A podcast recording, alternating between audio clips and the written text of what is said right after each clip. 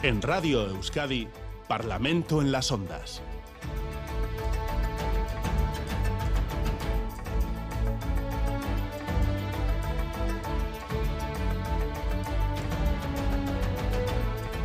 Nueve y casi cinco minutos de la mañana, tiempo de abrir la tertulia parlamentaria en la radio pública vasca, Parlamento en las Ondas. Saludamos hoy especialmente a José Manuel Gil, en nombre de Ciudadanos, en Miramón. Buenos días, Según Buenos días, Según Que como parte del Grupo Mixto, a partir de ahora compartirá su tiempo en esta tertulia con Vox. En Gasteiz está Aitor Urrutia del Partido Nacionalista Vasco, Egunon. Egunon. También Miquel Otero, Escalerria Bildu, Egunon. Egunon. Y Carmelo Barrio, Carmelo Barrio perdón, del Partido Popular. Buenos días, Egunon. Egunon, buenos días. Y en los estudios de Bilbao me acompañan Eka Enrico del Partido Socialista de Euskadi, Egunon. Egunon, buenos días. Y también Íñigo Martínez de El Carrequín Podemos Kaixo, egunon. Egunon hoy. Esta tarde se estrena para el público en el Festival de Cine de Donostia el documental no me llame ternera, no me llames ternera, que cuenta con el testimonio, como saben, del exmiembro de ETA, José Antonio Norrutico Echea. Varias asociaciones de víctimas del terrorismo pidieron que no se proyectase la película en el festival, al considerar que se blanquea, se podía blanquear el terrorismo. Pero el director de Cinema al Día, José Luis Rebordinos, ha defendido en días eh, precedentes vehementemente ver primero el documental antes de prejuzgarlo. Ayer al mediodía se ofreció un pase para la prensa y estos fueron algunos de los testimonios que posteriormente recogió a la salida del cursal nuestro compañero David Beramendi que no la justifica, de hecho lo que hace es poner al terrorista enfrente de esos crímenes. El documental me ha parecido que estaba muy bien y él me ha parecido un monstruo, efectivamente, un tipo de una frialdad pavorosa, no se arrepiente nunca. Película norte, soreka bate badago, ni uste dut Espainiari begira eginda dagoela. Yo creo que en este pueblo hay un endiosamiento grande, hemos romanticizado mucho ETA y creo que esto no contribuye a desromantizar. Me ha dejado llena de preocupaciones. Un trabajo con la firma del periodista catalán Jordi Évole, con la participación de la plataforma Netflix. La polémica también llegaba ayer al Parlamento Vasco. Antes de comenzar con la ronda, eh, sí les, eh, me gustaría preguntarles si por casualidad alguno de los presentes en la tertulia ha visto el documental. ¿Alguien lo ha visto? No, no, no yo tampoco. En Gasteiz Donosti tampoco. ¿Alguien que sí lo vaya a ver o alguien que de entrada diga no, no lo voy a ver? Pues a mí sí que me gustaría verlo. Yo lo veré también. Yo también quiero verlo. Yo también, cuando salga en la plataforma. Sí, sí, sí, claro, obviamente obviamente. Bueno, puede ser un testimonio que luego cada uno hará su particular eh, análisis de si aporta, no aporta, blanquea, no blanquea. Pero bueno, eh, entendemos que en esta mesa parlamentaria por lo menos intención de, ver el documental sí hay. Comenzamos. Eh, Partido Nacionalista Vasco, el Endacari Urcullu ayer reiteraba el compromiso del Gobierno para esclarecer los asesinatos de ETA, subrayaba que su Ejecutivo ha hecho, hace y hará todo lo posible para que se sepa eh, la verdad completa en torno eh, a, los, a los mismos, a los asesinatos de ETA. Comenzamos por el PNV. Hombre, pues eh, sí, y creo que eso es un compromiso que, ha trascendido a lo que es esta legislatura y que al menos desde que eh, Lendakari Urcullo es Lendakari se está dando porque bueno, también es cierto que se han dado los tiempos eh, propicios para, para empezar a, a, dar la, a dar la vuelta y a que se esclarezcan muchos de los, eh, muchos o todos de los, los atentados y todo lo que hemos vivido en este país durante, durante 50 años, ¿no? Eh, no sé si en realidad se quiere que también eh, eh, demos una opinión sobre, sobre lo que es esto relacionado con el documental en, sí. Yo personalmente, con respecto al documental, ya he dicho que no lo he visto y que quisiera verlo y, quisiera dar una y quisiera dar una opinión una vez visto, ¿no? pero en torno a todo lo que se está diciendo y, con el objeto también de de tomar el hilo por el que, me ha, por el que me ha preguntado, yo creo que este documental eh, tiene un interés eh, periodístico y un interés general porque, bueno, la vida y obra de, del señor Urruti Echea, pues, eh, en fin, a uno le puede le puede resultar o le puede resultar repugnante, pero es evidente que es lo que lo que él en lo que él ha participado ha condicionado la vida individual y colectiva en, en este país y que bueno que él dé su versión o que tal como dicen eh, algunas opiniones se ponga delante de de, sus propios actos etcétera pues bueno no no no lo veo eh, no lo veo nada negativo más bien lo veo positivo. Basta ya de, censura y de censuras previas. Creo que somos ya todos mayorcitos para ver y leer todo, eh, todo, todos los documentales, todos los libros y para poder sacar cada cual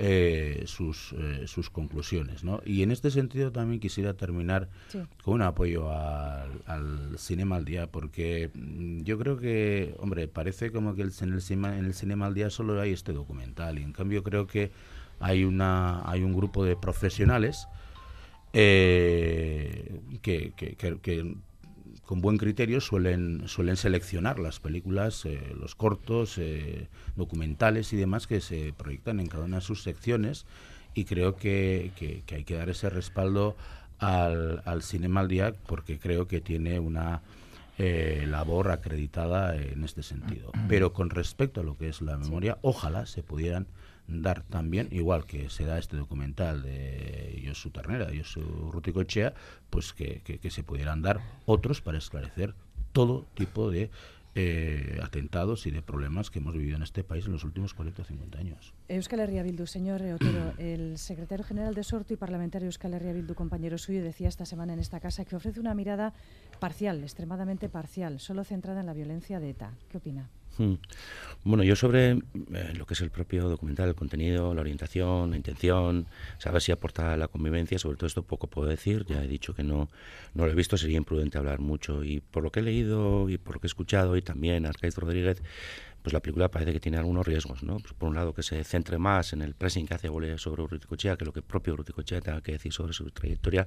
Y la segunda es la cuestión de la parcialidad, ¿no? Que se centre casi en exclusiva en una parte de las vulneraciones de derechos en la historia reciente de este país, las de ETA, y el resto de violencias pues pasen de puntillas o ni, siquiera se aborden. Entonces cuando vea, cuando la vea podré decidir si, si aporta algo a la convivencia o por el contrario alimenta este relato único.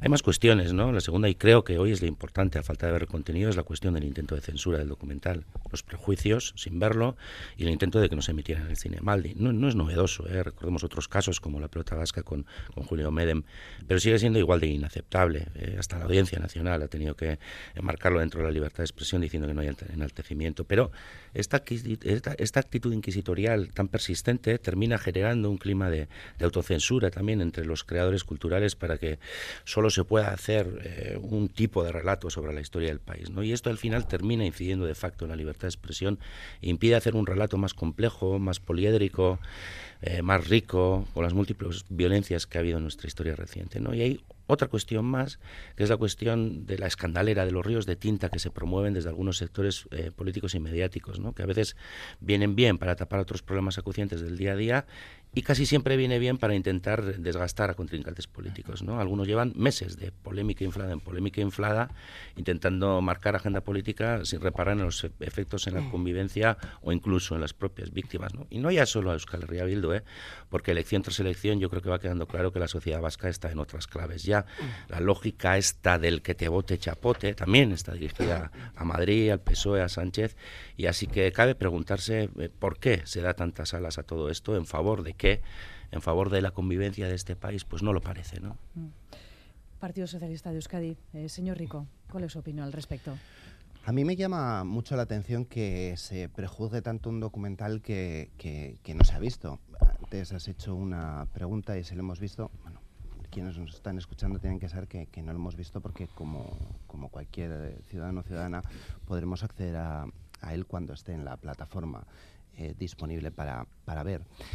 Yo creo que podremos juzgarlo cuando, cuando lo hayamos visto y ese juicio de valor yo creo que será en base a esas eh, premisas que tienen un amplísimo consenso en Euskadi y la primera de ellas la ilegitimidad de, la violencia para conseguir fines políticos. La segunda yo creo que es eh, clara, que es abogar por la memoria y la dignidad de las víctimas del terrorismo. Y la tercera premisa es la construcción de la, de la convivencia basada en la verdad, la justicia y la memoria. Y todo esto nos exige que cualquier eh, actuación, cualquier relato, eh, quede nítidamente expresado que ningún argumento, ningún contexto, ninguna teoría del conflicto, ninguna teoría de los eh, bandos enfrentados o de razones de, Estado pueda servir para, para, tratar de utilizar una cierta justificación ¿no? o legitimación de la violencia terrorista de, de todo, de cualquier otro tipo de, violencia. No hemos visto ese documental, pero sí sabemos algunas reacciones. La primera sabemos que varias víctimas del terrorismo que la han visto dicen que no legitima a, ETA, ni mucho menos, y que no la blanquea. Y yo creo que ese es un dato importante. También sabemos que al propio Josu Ternera no le ha gustado, porque parece que no ha, no ha podido trasladar esa falsa teoría del conflicto que parece que él pretendía trasladar en su intervención. Y luego también sabemos que, molesta a quienes desde la izquierda Berchale pues siguen abonando, eh, abonando esa falsa teoría de, los bandos enfrentados, incapaces de, tomar la verdadera dimensión de lo que supuso ETA para, para este país, ¿no? que es ese, esos años ¿no? de esa historia de, de terror y yo creo que cualquier actuación, cualquier reportaje como este, para lo que tiene que servir es para deslegitimar ética, social y políticamente a ETA. Y veremos cuando, cuando lo podamos jugar. Mm. El Carrequín Podemos, sí, Íñigo Martínez, su compañera portavoz, eh, ayer en el Parlamento eh, pedía un debate limpio desde la empatía con las víctimas, una reflexión crítica del dolor causado. ¿Cuál es su opinión?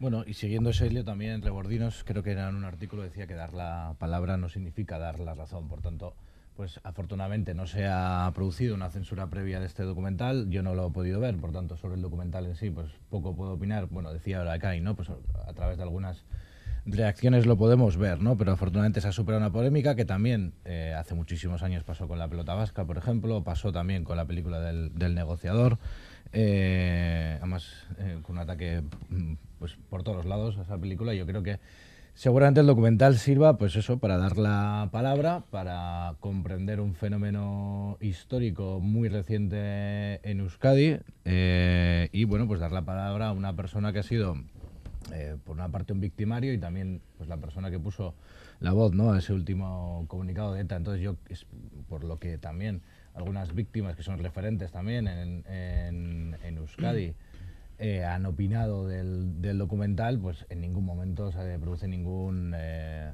no, no, me gusta el término, pero bueno, el, un blanqueamiento ¿no? de, de, del terrorismo de ETA, de la, de la violencia. Por tanto, en ese sentido, pues yo creo que hay que verlo pues, con ojos críticos, con empatía. Eh, cualquier producción que se vaya a hacer en estos, eh, y, tenemos muchos años por delante de producción histórica, cultural, de documentales y de cine, porque conflicto o, la violencia en, en, Euskadi es un fenómeno pues muy, muy cruel, con muchísimas eh, víctimas y con muchísimas aristas.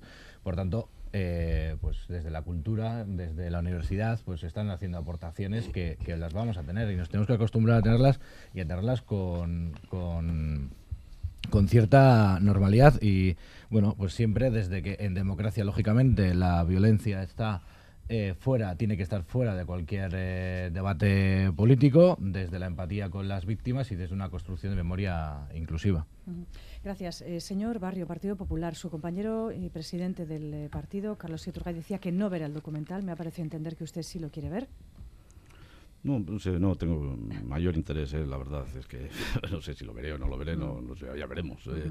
Pero en cualquier caso, yo lo que creo es que un certamen como el Festival Internacional de Cine de San Sebastián eh, se desluce absolutamente con esta experiencia periodística.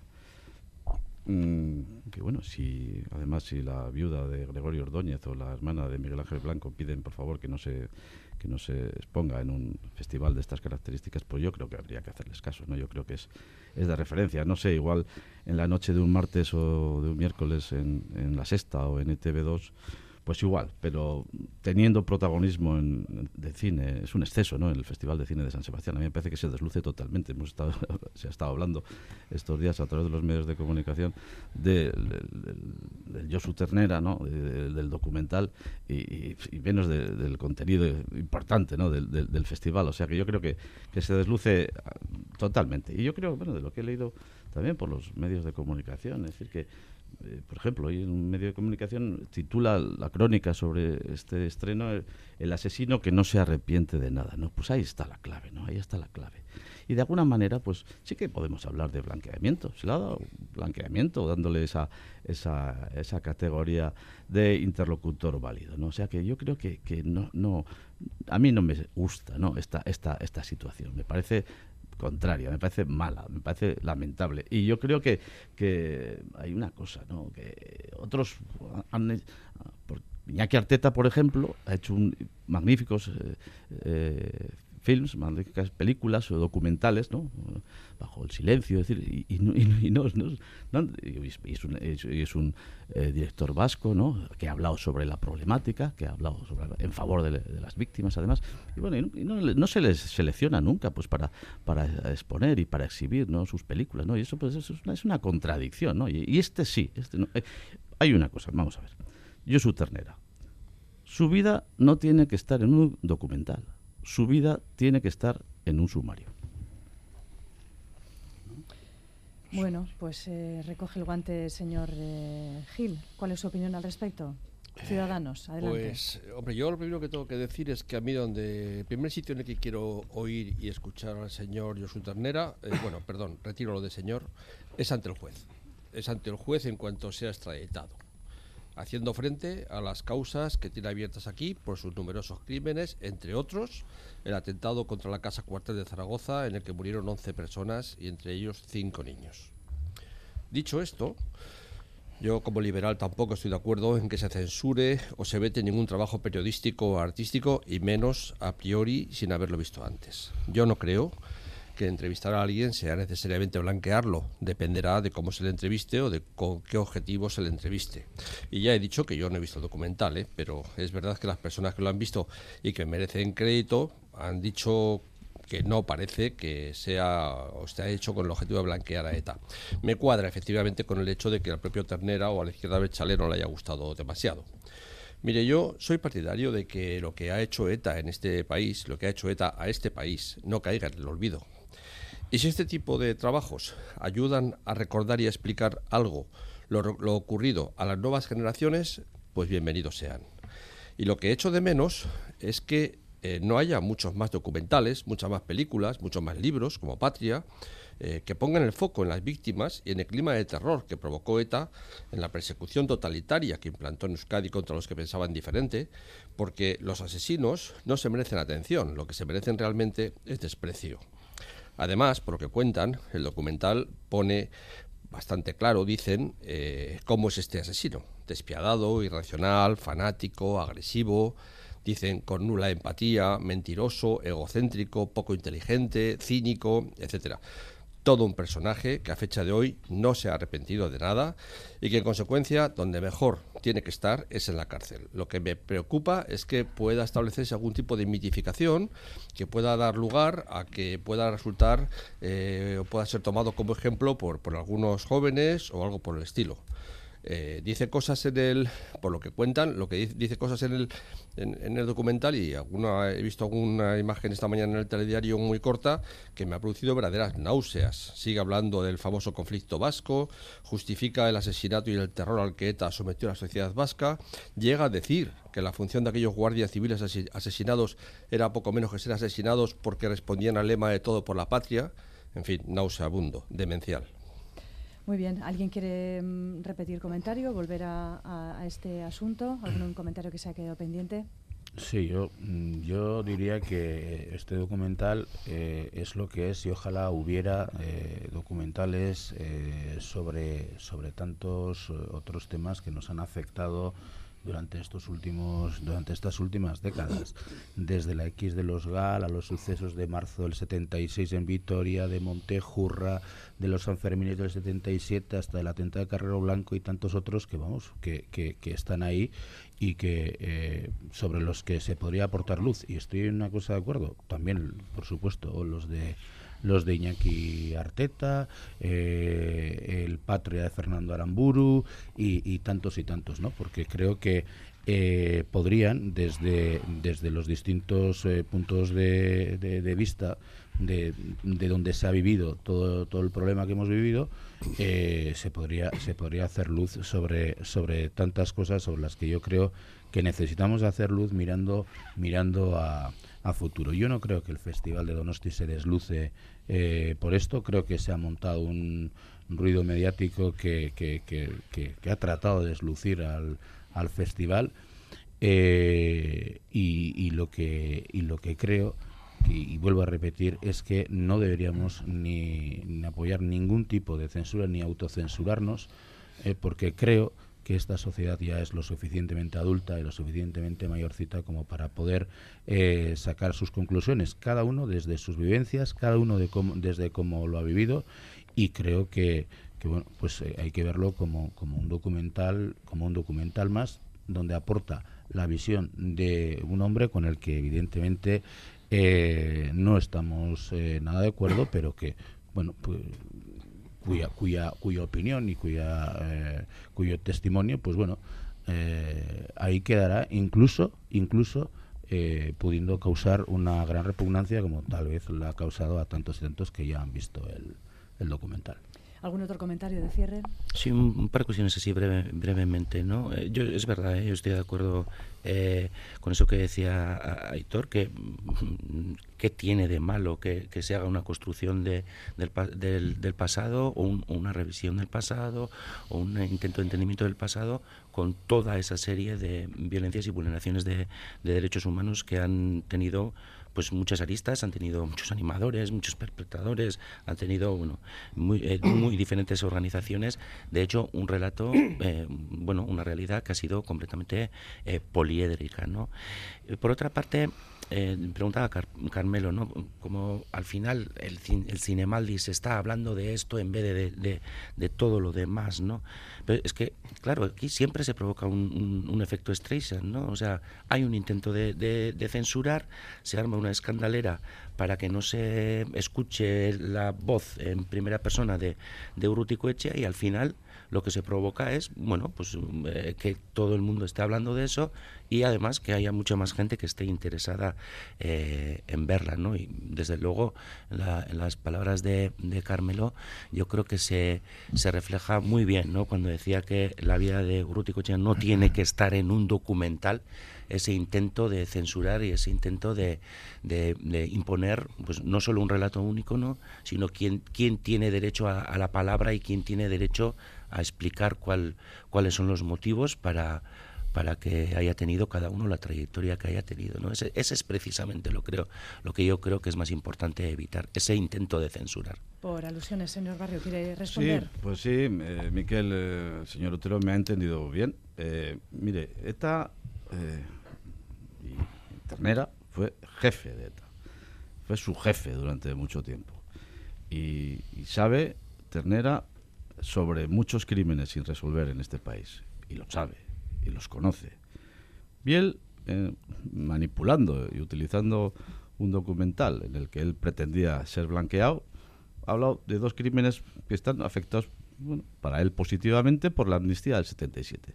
Pero no ha hablado de los crímenes sobre los que él conoce, sobre los crímenes sobre alguien puede dilucidar, alguien puede obtener justicia, las víctimas pueden obtener justicia. Eso no, por eso él ha manipulado. Él ha manipulado a Évole, él ha, él ha manipulado el, el documental. Por eso yo decía que su vida no es de documental, su vida es de sumario. Y yo he dicho, pues si hacen un documental, pues que lo pongan la noche del miércoles en la sexta o en la E ETV2 y ya está, y que lo vea el que quiera y esas cosas. Pero aquí, a mí me parece que eso, en el marco de un festival de cine como el de San Sebastián, de primera división, lo desluce absolutamente. Lo, baja a, segunda categoría, porque no, porque no hay referencias no hay éticas y además las víctimas del terrorismo, y vuelvo a decir, algunas de ellas, muchas de ellas han dicho que por favor eso no tenga esa repercusión internacional de estas características. Bueno, nos ha hecho caso, han decidido eso, pues ahí está, no, no, hay, no hay más que hablar, pero, pero el análisis es ese, ¿no? El análisis es ese, que donde tenía que hablar Josu Ternera es en los tribunales, ¿no? Hay algunas Sí, adelante, señor Rico. Hay algunas afirmaciones que estoy oyendo aquí que me, me llaman un poco la atención, ¿no? Tan contundentes eh, contra el eh, reportaje, cuando hemos dicho que no hemos visto el reportaje ninguno de los que estamos sentados aquí. Y eso me llama poderosamente la atención, ¿no? Decir que, que manipula a, a Évole, tal y cual. Yo no puedo hacer ese juicio de valor si no lo he visto. Y entiendo que ninguna otra persona tampoco lo puede hacer si no lo ha visto. Solamente si forma parte de un argumentario, ¿no? Pero no, no si no lo hemos podido ver. Ese ejercicio no es así. Y luego sí, yo quería hacer un matiz que me parece muy, muy importante con respecto a Miquel Otero. Yo sí defiendo que la labor periodística no es simplemente la de eh, ponerle un micrófono a una persona, sobre todo en un reportaje como este, y es el de la contextualización. Pero ojo, esa contextualización, y yo creo que ahí es donde hierra absolutamente la, la izquierda Berchal, y lo vemos en las críticas que ha hecho a este reportaje, no es la contextualización de ninguna teoría de los bandos enfrentados, porque eso va en contra las, de las propias premisas básicas que tienen un consenso amplísimo aquí en Euskadi. Ese contexto, ese contexto de la ilegitimidad de la violencia para conseguir ningún eh, ámbito político, ningún fin político. Y ese contexto es el de la necesidad de que ningún argumento, de que ningún contexto, y lo vuelvo a repetir, ninguna teoría del conflicto pueda servir para intentar legitimar o justificar de alguna manera ni la violencia de ETA ni cualquier otro tipo de violencia. Entonces, sí es importante el contexto, pero no equivoquemos cuál es el contexto. Este país, Euskadi, tiene muy claro que ese contexto es el de la deslegitimación absoluta de la violencia terrorista de ETA que sumió a este país en las etapas más oscuras que podemos recordar. Sí, yo también querría recordar que este conflicto, este, este, este asunto se enmarca dentro de una situación en la que en Euskadi todavía no hemos superado el trauma que esta sociedad le causó ETA. Y no lo hemos superado porque hay un partido, Bildu, por cierto, cada vez votado por más gente, que sigue defendiendo que los presos de ETA, la última vez lo dijo, ha sido bien reciente, lo ha dicho antes de ayer en el Parlamento, eh, que los presos de ETA eh, son defendibles. Se niegan a reconocer algo tan básico como que matar estuvo mal. Siguen llevando a terroristas en sus listas electorales. Siguen ensalzando a asesinos y considerándolos presos políticos. Antes de ayer, todo el Parlamento vasco, menos ellos, por supuesto, volvimos a firmar un texto de consenso rechazando los deleznables actos de homenaje y, recomendando, eh, perdón, y, de, a presos y miembros de ETA, y dejando claro que aquí no hay presos políticos. Es decir, aquí hay presos no por sus ideas, sino por haber cometido salvajes asesinatos, extorsiones y delitos contra la sociedad vasca. Llamarlos presos políticos es una manipulación, una falsedad y una ofensa a las víctimas. Los que vivimos esos años, esos años de terror en los que casi todos los días nos despertábamos con algún asesinato, sabemos muy bien lo que ocurrió y no nos van a engañar ni nos van a callar. Y a ellos ahora les toca pagar por lo que hicieron y pedir perdón. Y todo lo demás sobra y están tardando ya. Señor Martínez, cierre igual esta segunda ronda de valoración. Sí, pero bueno, en el mismo sentido que lo, decía, lo hacía en la, en la primera, ¿no? Eh, yo creo que, sinceramente, creo que todos los que estamos aquí en un otro estudio vamos a ver el, el, documental y me consta también el interés personal de muchas personas en este tipo de, documentales y creo que, bueno, afortunadamente hemos dado ese paso y creo que en el camino de esa deslegitimación de la, de la, violencia y de la memoria es importante este tipo de documentales. Y yo, por, por poner un ejemplo muy diferente, eh, a los que nos gusta mucho las películas o las series, pues hay una serie de Exterior Noche sobre el secuestro de Aldo Moro, el presidente de la democracia cristiana, en el que uno de los capítulos eh, se pone en la piel de los terroristas que le están secuestrando, no para justificarlo, sino para ver la visión que ellos tenían en ese momento de, eh, y luego también de cómo eh, se van generando esas contradicciones en ese propio secuestro. Por tanto, esa contextualización y deslegitimización a través del arte yo creo que es fundamental. Y aprovechando que el Festival de Cine Donosti está ahora mismo en marcha, yo quiero ver este documental, pero también hablando de deslegitimación de la violencia y derechos humanos, pues justo tenemos a Miyazaki, que es el, uno de los protagonistas de, del Festival de Cine de este, de este año, va a estrenar una película que se llama El chico y la garza, antimilitarista, como la mayoría de los trabajos que ha hecho hasta ahora, y yo creo que, bueno, pues será otra contribución que también que el Festival de Cine de Donosti haga pues a la paz y a los derechos humanos. Bueno, pues queda apuntada también esa, esa, propuesta cinematográfica. Si les parece, cambiamos de tercio, cambiamos de asunto.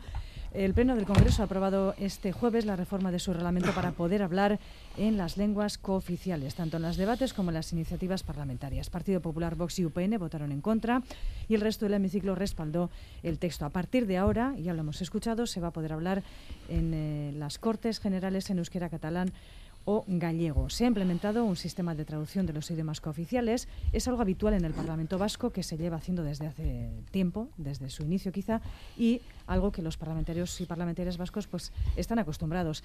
Partido Nacionalista Vasco, tengo que preguntarle, esta reclamación de hace muchos años ha llegado quizá en un contexto político de negociación de investidura. Hombre, es obvio que sí. Eh, creo que es innegable, que a eso no se le puede responder otra cosa que sí, ¿no? Yo creo que eh, que se pueda hablar en el Congreso de los Diputados en euskera, pues bueno, en catalán y en gallego, pues eh, está, está bien. Eh, bien, es un, es un paso, un paso, un buen paso, ¿no? bueno, tal vez hasta un paso previo al reconocimiento nacional del pueblo, del pueblo vasco, del catalán y del, y del gallego y que esto viene por bueno pues en el marco de eh, en fin, de, conveniencias más que muchas veces de convencimientos, pues se ha observado en todo en toda la cuestión de cómo de cómo se ha afrontado el tema de la presencia del euskera en Europa, ¿no? Con sus marcha adelante y marcha atrás. Mm, pero bueno, esperemos que también sea posible finalmente hacerlo hacerlo allí. Eh, yo creo que hay una experiencia en el, en el Parlamento en el Parlamento Vasco donde eh, bueno, suele haber, eh, entiendo que bastante una bastante buena presencia del, del euskera, siempre mejorable, por supuesto, eh, donde bueno, pues se habla con total libertad y mediante los pinganillos, pues hay pues unos parlamentarios que, que, que escuchan las, las intervenciones en euskera por traducción. Y esto, bueno, pues tampoco, tampoco es algo como voy a decir? Tampoco es algo excepcional. Eh, en, muchos, en muchos países, y en este momento me estoy acordando de tres, en Bélgica, por ejemplo, o en Suiza, o en Canadá, pues eh, ya, ya se da, y se da pues como en el Parlamento Vasco con, con, una, con una absoluta naturalidad. Y, y, entonces no, no veo, una vez más, no veo por qué tiene que montarse aquí una polémica si no es desde la cerrazón y desde la actitud cerril que se tiene muchas veces hacia, hacia el euskera. Euskal Herria señor Otero. Bueno, pues es evidente es que es positivo que se reconozca la realidad plurilingüe del Estado, ¿no? Y está bien que un euskaldún pueda utilizar el euskera en el Congreso. Me preocupan más las dificultades que tenemos los euskaldunes en nuestro día a día para vivir en euskera, en nuestra cotidianidad, en la calle, en los comercios, incluso en nuestras relaciones con las administraciones, organismos oficiales, ¿no? Y más aún en Nafarroa, que ni siquiera en algunas zonas tiene el estatus de oficial. Lo digo porque llevo una semana en la que hay decenas de veces que he intentado vivir en euskera y no he podido, ¿no? Bueno, pero con respecto al Congreso, pues las reacciones de, de algunos, pues, pues sí que merecen algún comentario, ¿no? Yo, yo creo que en el fondo lo que les fastidia es que se evidencie en el Congreso que el Estado pues no es esa nación uniformizada por las que por las que algunos eh, pelearon y siguen peleando tanto no y es desde esta perspectiva desde donde interpretan eh, pues eso no lo de ponerse un pinganillo como una como una humillación no yo creo que va a tener que ir Carmelo Barrio a Madrid aquí presente el Partido Popular que lleva no sé si 30 o 35 años en el Parlamento con el pinganillo eh, para entendernos a los que mayoritariamente eh, nos comunicamos en euskera, especialmente Euskal Herria Bildu, ¿no? a decirles que no pasa nada, que no se te deforman las orejas, que, que no pasa nada. ¿no? Y, sobre los shows de, de Semper, pues eh, hacer el canelo, decir que no usar los idiomas, luego utilizarlo, pues yo creo que el chiste se cuenta solo. ¿no? Bueno, luego tomará la palabra el señor Barrio. Seguimos en orden. señor Rico. Pues a mí me parece una buena noticia. Más allá de, del momento en el que se adopte o no, me parece que las críticas que llegan desde algunos sectores son incluso muy difíciles de sostener con las herramientas que dicen pretender eh, sostener, que es eh, la propia Constitución española. En el artículo 3 de, de, la Constitución se habla también de la oficialidad de las lenguas de las comunidades autónomas con, lengua propia, como puede ser el caso del euskera, el castellano o el gallego. Y además eh, añade un tercer artículo, el 3.3, que dice que la riqueza de las distintas modalidades lingüísticas de España es un patrimonio cultural que será objeto de especial respeto y protección. Yo creo que con lo que se plantea en el Congreso ahora, que ya se daba en el, en el Senado, se da pues, un paso adelante precisamente en esa protección. Yo no creo que es ningún desdoro que las eh, lenguas cooficiales en España sean utilizadas en el Congreso de los Diputados, que representa la soberanía del pueblo español, cuando la propia Constitución española recoge esas lenguas como cooficiales. Entonces, mm, yo básicamente tampoco tengo demasiado que decir con respecto a esto, porque me parece muy artificial la polémica que se quiere crear. Y luego sí coincido con que ya me parece casi hasta una falta de respeto, una falta de educación, la cerrazón por parte de algunos a ponerse ese pinganillo si no entienden qué es lo que se está diciendo.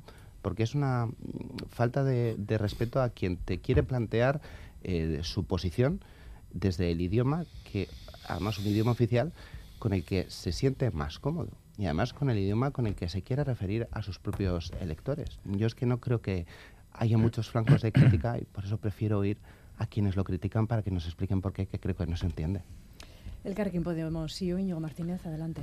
Bueno, es que no hay polémica, hay polemizadores y gente que pues no en su idea de país, en la idea que tienen ellos en la cabeza de que es España, pues está el anillo del M30 y el barrio de Salamanca y cuatro cositas más que no van mucho más allá y no son capaces ni de ver la plurinacionalidad, ni el plurilingüismo, ni ninguna otra característica que les ponga en cuestión esa idea uniforme que tienen. Por tanto, pues no hay ninguna polémica, es una cosa eh, primero de justicia y segundo normal, también lo decía eh, Aitor, que en otros parlamentos, en otros lugares, aparte, lógicamente en Euskadi, donde, como no podía ser de otra manera, eh, siendo una lengua oficial el, el euskera y nuestra lengua eh, propia eh, que no se pudiera hablar en euskera en el, en el Parlamento que se hace desde el, desde el principio, pero el propio Parlamento Europeo hay 27 cabinas de traducción para que cada eurodiputado o eurodiputada pueda eh, elegir el idioma en el que se quiere expresar en ese, en ese momento. Y vamos a ver si también lo conseguimos relativamente pronto, no históricamente, pero sí en este, en este momento, que el euskera, el catalán y el gallego se puedan también eh, utilizar en las instituciones eh, europeas. Y pues lógicamente lo que lo que hay que hacer es normalizar esta situación y bueno, pues eh, poco diálogo se puede tener con, con personas que consideran que utilizar tu idioma es hacer el canelo. Por tanto, pues solo confiar en que aprenderán. Señor Barrio. Sí, vamos a ver, es que pero la clave de este tema no es solucionar una necesidad práctica, no. Tenemos el castellano, que es el idioma común de todos los españoles, y ya está, y ahí nos podemos entender sin necesidad de pinganillos. Eh, la clave de, de, este tema es la necesidad del voto de Puigdemont. Eso es lo que ha marcado, lo que está marcando este momento político y estas, estos requiebros o estas ciabogas que dan algunos, en este caso pues el, señor Sánchez y su mayoría eh, la articulación de una posible mayoría, pues para en un momento elegir la presidenta del Congreso y después pues para que se elija él mismo, pues y, dar estas estas eh, reformas o estas cuestiones, estos pasos a favor de lo que Puigdemont le pide, ¿no? yo creo que no tiene eficacia eh, práctica, es decir, nosotros en nuestras comunidades autónomas con dos idiomas oficiales, pues, pues, ah, pues, ya está, pues en el Parlamento tenemos el, el, pinganillo, y yo me lo pongo pues habitualmente cuando mis compañeros y compañeras hablan en, en euskera, y, y, está, y con naturalidad, y está, y donde haya dos lenguas oficiales, pues y, hay gente que no conozca una de las dos, pues, pues se podrá utilizar eh, esa medida, ¿no? Pero no, en el Congreso de los Diputados que no tiene eficacia práctica, es decir, ya hablan en, en, en, castellano, que es el idioma común de los españoles, pues de la misma manera que Puigdemont cuando se reúne con, con, con Ortúzar o cuando se reúne con Yolanda Díaz, pues habla en castellano, ¿no? Pues ese es, ese es el elemento fundamental y que, y, vuelvo a decir, que, que, no tiene, es un debate un, tanto improductivo, estéril, ineficiente, ¿no? Es decir, y además, bueno, se, se, se, se habla de, de, Borja Semper. Yo creo que Borja Semper lo que hizo, pues hablando el otro día en euskera y traduciendo lo que él decía, pues fue un acto simbólico, un gesto simbólico de que los grupos que apoyan el, tema del pinganillo, pues eh, yo creo que es una maniobra más bien electoralista, sanchista, sin, sin, eficacia, sin eficacia práctica. ¿no? Yo creo que al final en eso. Los, los, los españoles y, los vascos, mira, tenemos problemas mucho más importantes que, esto, que el, hecho de, de, poner traducción simultánea el Congreso de los Diputados. tenemos muchos problemas mucho más importantes. Los, los, tenemos el problema de la cesta de la compra, del, de que el aceite está subiendo eh, todas las eh, semanas. 15 céntimos y que, y que, y que y, muchos más. Y aquí en el País Vasco no le quiero ni contar. Tenemos el, el, problema del transporte escolar, tenemos el problema de que del caso este del Guipuzcu Bus Bachar, ¿no? Que, que, que, Termine, señor Barrio, que, esos son los problemas que hay que resolver ahora, ¿no? Es decir, que asesores de las empresas adjudicatarias son asesores del gobierno eh, y del Departamento de Educación. Esos son los problemas de verdad sobre los que hay que dar respuesta. La verdad es que ese es el, el, tema de los pinganillos es un tema electoralista, es un tema de necesidad de Sánchez. José Manuel Gil, Ciudadanos, termine con el asunto de euskera, por favor. Eh, sí, pues a ver, lo primero creo que hay que hacer una precisión que se está pasando por alto, y es que el único idioma oficial en España es el español, ¿vale?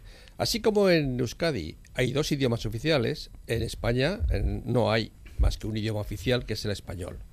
Si lo que queremos es que se pueda hablar también en gallego, pues eh, lo que habrá que hacer es que poner esos tres idiomas como idiomas oficiales de España y entonces que en Andalucía se pueda hablar gallego o se pueda hablar en euskera. Pero hoy por hoy el idioma oficial es el español. Segunda precisión. Efectivamente esto no se hace porque sea bueno, conveniente, pluralista, etcétera. Esto se hace porque Pedro Sánchez necesita ganarse los votos separatistas. Esta es la realidad para poder ser investido. Por tanto, que no nos cuenten ahora milongas de lo justa, adecuada, progresista eh, y angelical que es esta medida, porque responde a lo que responde. Y ante esa necesidad, el señor Sánchez no tiene pudor en darle a los nacionalistas lo que pidan.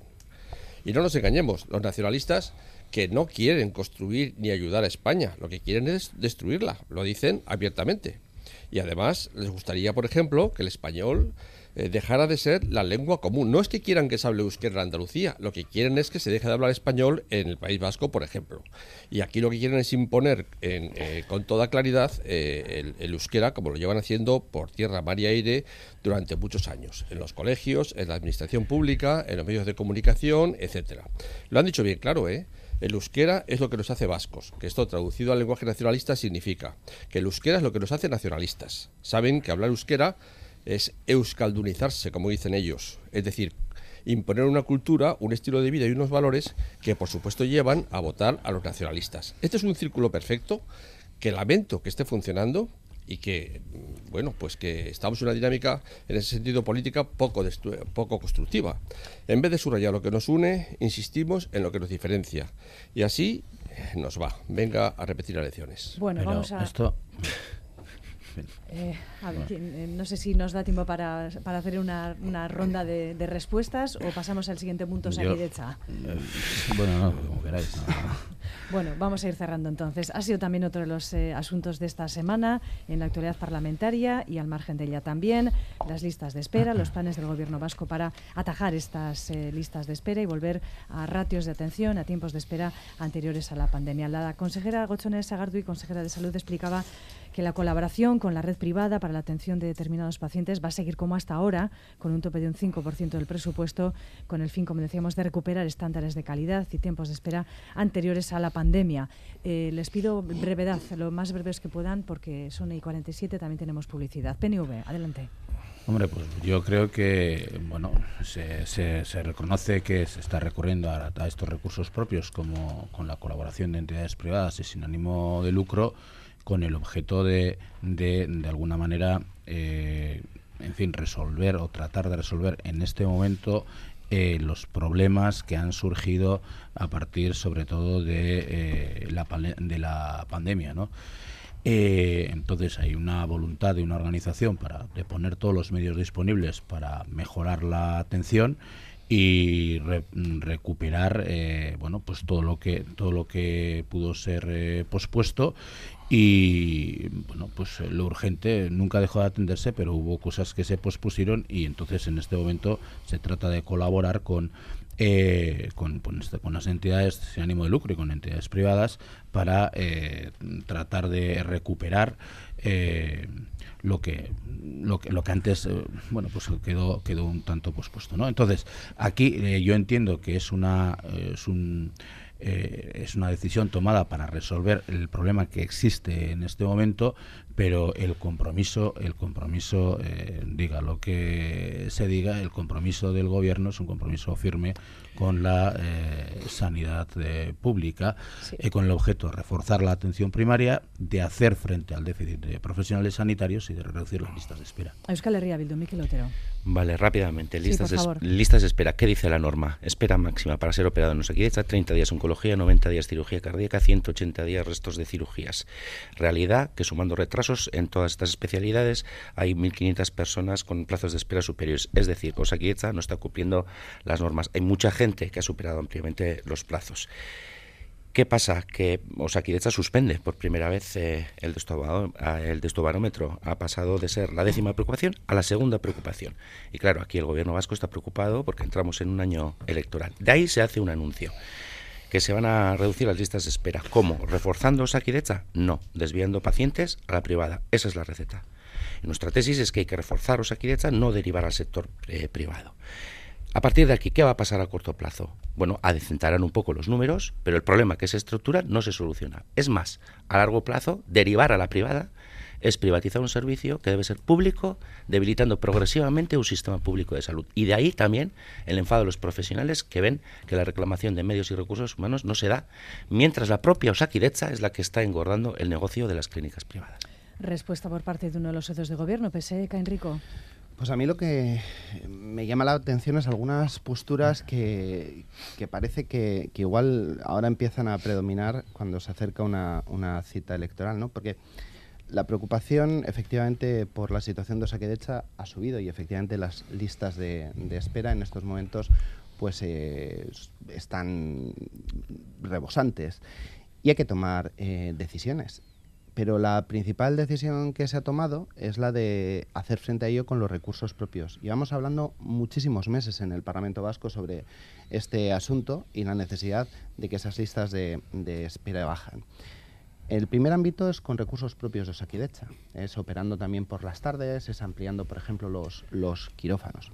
Y la segunda opción que se plantea son las derivaciones, pero dentro del mismo presupuesto que ya se tenía aprobado para esta concertación, que por cierto ha ido bajando estos niveles de concertación durante todos los años de esta legislatura. A mí a veces me da la sensación de que algunos se comportan como el perro del hortelano, ¿no? Plantean el, problema, dicen que es que hay que tomar eh, decisiones eh, ya para poder bajar estas listas de espera y cuando se toman luego resulta que es que no, no se tienen que tomar. Yo voy a acabar con una cuestión muy fácil de entender. Nuestra apuesta es por la sanidad pública y de eso no puede quedar ninguna duda. Lo venimos demostrando, haciendo que bajen los eh, datos de, concertación en este país y aumentando el gasto en esa sanidad pública. Y ante una situación excepcional en la que todos estamos de acuerdo que tenemos que bajar las listas de espera, se toma una decisión que la primera es la priorización de los medios propios de Saquidecha y la segunda son derivaciones, pero dentro del presupuesto ya aprobado. ¿Cuál es el problema?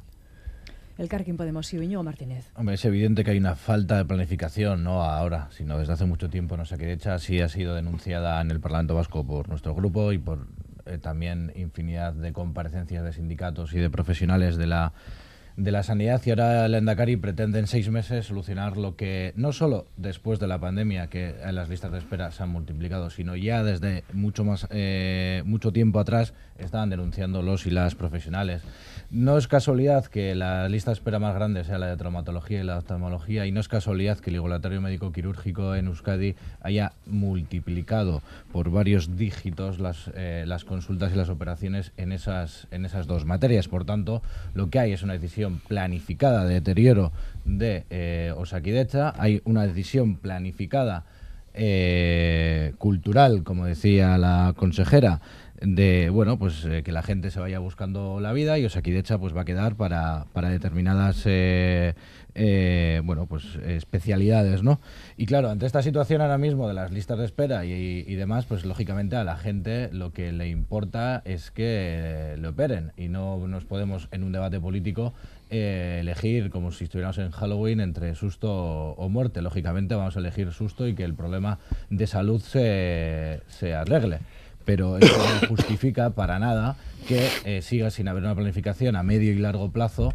para eh, reforzar Osakidecha, para la contratación de profesionales y que haya diálogo con los sindicatos que siguen denunciando, y estamos en los últimos meses ya de la legislatura, que el gobierno vasco no dialoga de forma seria y contundente con ellos. Y acabo, tiene otro conflicto encima Osakidecha, encima de la mesa, que es ese sinsentido de tener a las ambulancias de Osakidecha subcontratadas en condiciones muy precarias a los trabajadores y desde aquí pues un, todo nuestro apoyo a, a esos trabajadores y trabajadoras. Señor Barrio, Partido Popular. Sí, lo que está bien claro es que hay una crisis muy importante en Osakidecha, ¿no? Hay un retroceso en la calidad uh, asistencial y en listas de espera y en otro tipo de, ámbitos, o fundamentalmente centrado en la atención primaria, pero también en la, quirúrgica, lógicamente, y que eso y que eso son problemas de gestión, de gestión y de previsión, ¿no? de gestión que ya se llevan manteniendo. Ya antes de la pandemia ya empezaba a notarse ya ese retroceso, ¿no? Y la, y la pandemia ya no tiene que funcionar como una excusa. Pero eso está bien claro. Nosotros, eh, si tenemos la posibilidad de colaborar eh, desde lo público, que es lo que todos queremos reforzar y lo que todos queremos defender. Si tenemos la posibilidad de colaborar para mejorar los ratios y para mejorar eh, y para solucionar problemas con, o, con entidades privadas que prestan su servicio en el ámbito de la, de la sanidad, eh, pues haremos bien y harán bien porque se colabora y para eso eh, se pueden llegar a acuerdos, a conciertos, y eso no quiere decir que se privatiza nada, no, eso es porque la, función eh, sigue siendo y la financiación y el pago de todas esas facturas, como igual que les, se hace en, en, las, en, los hospitales públicos, se hace a través de otros eh, recursos, en este caso privados, y, y, hay que, y hay que eh, saludar de buen grado que tengamos eh, importantes también pues, recursos privados en, la comunidad autónoma vasca, como en otros sitios. ¿no? Yo creo que eso enriquece nuestra sanidad en conjunto. Y eso no quiere decir que a veces se necesite colaborar con ellos y, y afortunadamente se tienen para poder colaborar y resolver problemas. ¿no? El asunto no es ese. El asunto es que es que eh, la, eh, bueno que hay que arreglar los problemas de, de una vez desde el departamento de, de sanidad a la, eh, de salud al que se le está haciendo bola ya todo este este tema, ¿no? Esa crisis eh, re, reiterada en lo que es la, el planteamiento sanitario, pero ni, ni, desmantelamiento de lo público ni privatización eh, permanente, ¿no? Yo creo que eso, cuando ha dicho Íñigo que, que hay una, un deterioro organizado, ojo, eso es, eso eso es tremendo. Sí que hay un deterioro y de, desde luego que el, el, gobierno no sabe prevenir ni gestionar, pero no eso no, yo no creo que está, no esté planificado desde señor luego todo Gil, eso. Señor Gil, pues sí, pueda, sí. Eh, pero no nos engañemos, ¿eh? el problema de Osakidecha no es solamente el problema de las listas de espera. Llevamos tiempo diciendo que Osakidecha está muy mal gestionada. En Osakidecha falta planificación, hay una gran inacción, improvisación, caos. Y ahora, digamos que el agua rebosa al borde y se ve el resultado. Y es un resultado que sufren eh, los ciudadanos. Antes han vivido muy intensamente también los empleados públicos, etcétera. Y el problema es que el gobierno se niega a aceptar los problemas reales porque no le interesa políticamente y así no hay quien los resuelva. Pero dicho eso, y por ser breves, eh, tampoco entiendo que el problema sea que a partir de ahora se vayan a realizar más intervenciones en horario de tarde o que se vayan a aumentar las derivaciones a hospitales privados si no han sido capaces de encontrar otra solución mejor hasta ahora. Pero no es verdad que esto suponga una privatización encubierta de la sanidad. Esto es tratar de confundir a la gente. La colaboración público-privada en sanidad, como en cualquier otro ámbito, es fundamental. Y lo que hay que hacer es hacerlo bien, a tiempo y con sentido común. Pues eh, le agradezco muchísimo la brevedad en su última respuesta, señor Gil. Terminamos aquí, cerramos el Parlamento en las ondas de este sábado. Gracias a todos por estar y buena semana. Gracias. Gracias. Agur.